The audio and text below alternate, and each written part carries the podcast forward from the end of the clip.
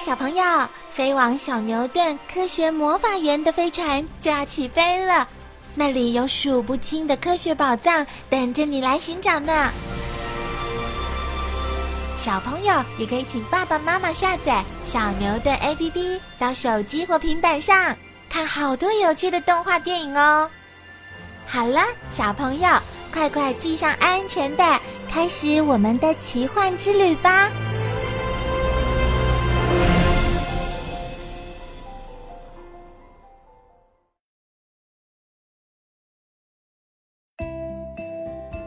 大善星的地表是经过人工改造过的，地表上种满了各式各样的植物，其中还有很多的昆虫、野兽、鸟类、鱼类。晴朗的日子里，从空中望去，平原里有走动的、飞翔的动物，到处充满了和谐与安宁的气氛。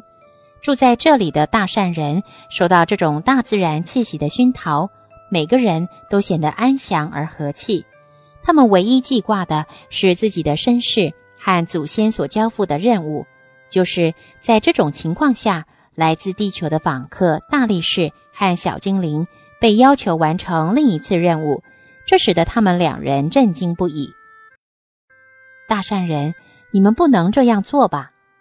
小精灵苦着脸说：“让我们跟银河九号联系一下再说吧。”大力士按动了他左耳后方的讯息联络器，准备接收从母船传来的电讯。但是不管他怎么按，都无法得到任何的回音。这下他们开始着急了。机器人是为人类服务的，小精灵说：“大不了我们就牺牲自己。”真的吗？这么勇敢？博物馆眯着眼睛注视小精灵。然后伸手按墙上的仪表板，房间的门开了，一个全身长满青草的机器人走进来，乍看之下有如一只绿毛怪物，面貌虽然刻板，两眼却是亮闪闪的。他用幼儿般娇嫩的声音说：“你们好，我是拓荒者机器人，欢迎你们加入。现在请跟我走吧。”逃亡的机器人。但是大力士却是一副紧张与不服从的模样。他身体里的电脑程式告诉他，他没有理由在得不到原主人许可的情形下擅自执行另一项任务。于是他趁着大家不注意的时候，拉着小精灵的手，冲出门口往楼下奔去。这时背后传来杂乱的脚步声，像是来追他们的。大善人，小精灵嘀咕着。这就是大善人对待我们的态度。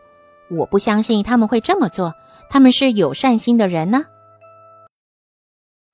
墙壁间的扩音机又传出总主宰的声音，听起来平和而安详。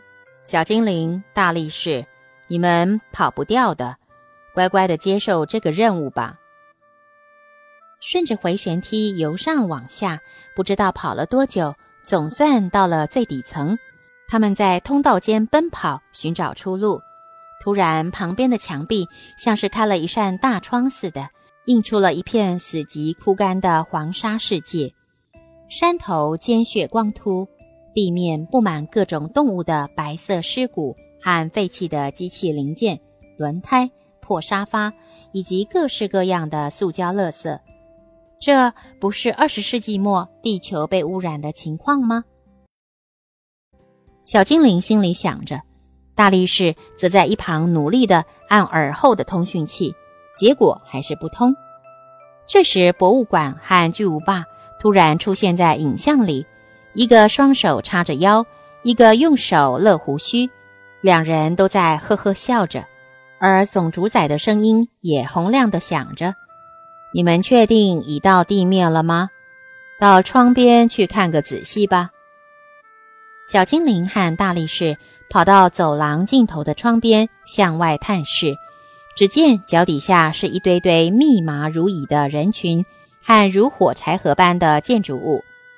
原来他们还在高塔的顶层。你们每下一层，楼梯就自动往上升一层。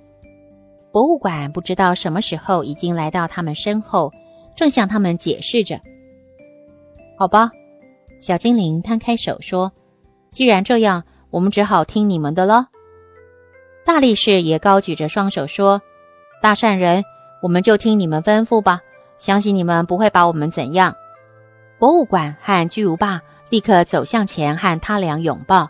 小精灵和大力士感到一股友谊的温暖。他们必须执行的任务就是前往别的星球播种，建设另一个地球。筹备期间，他们可以使用最新进的科技设备，指挥有关人员，但是最后却必须身先士卒，亲自前往执行播种的任务，也就是必须和他们的母船银河九号永久别离。这等于是一趟有去无回的航行。大善星的由来。一天一天过去，他们在基因塔日以继夜的筹划各项工作。有一次，小精灵在和总主宰的闲谈中，才知道，在这个星球的初期历史中，曾有不少人对这星球生物的起源感到怀疑。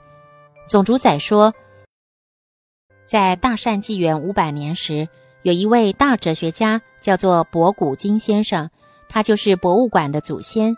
他提出了一个。大多数人心中的疑问：到底大善人是从哪里来的？那时候，大善人还不知道我们来自于遥远的地球行星，人们只知勤奋的工作，快乐的过活。最后，博古金先生在基因塔的秘密通道里找到了前人留下来的电脑密码指令，这个指令可以用来开启电脑的秘密讯息。这个秘密就留在我总主宰的记忆库里面。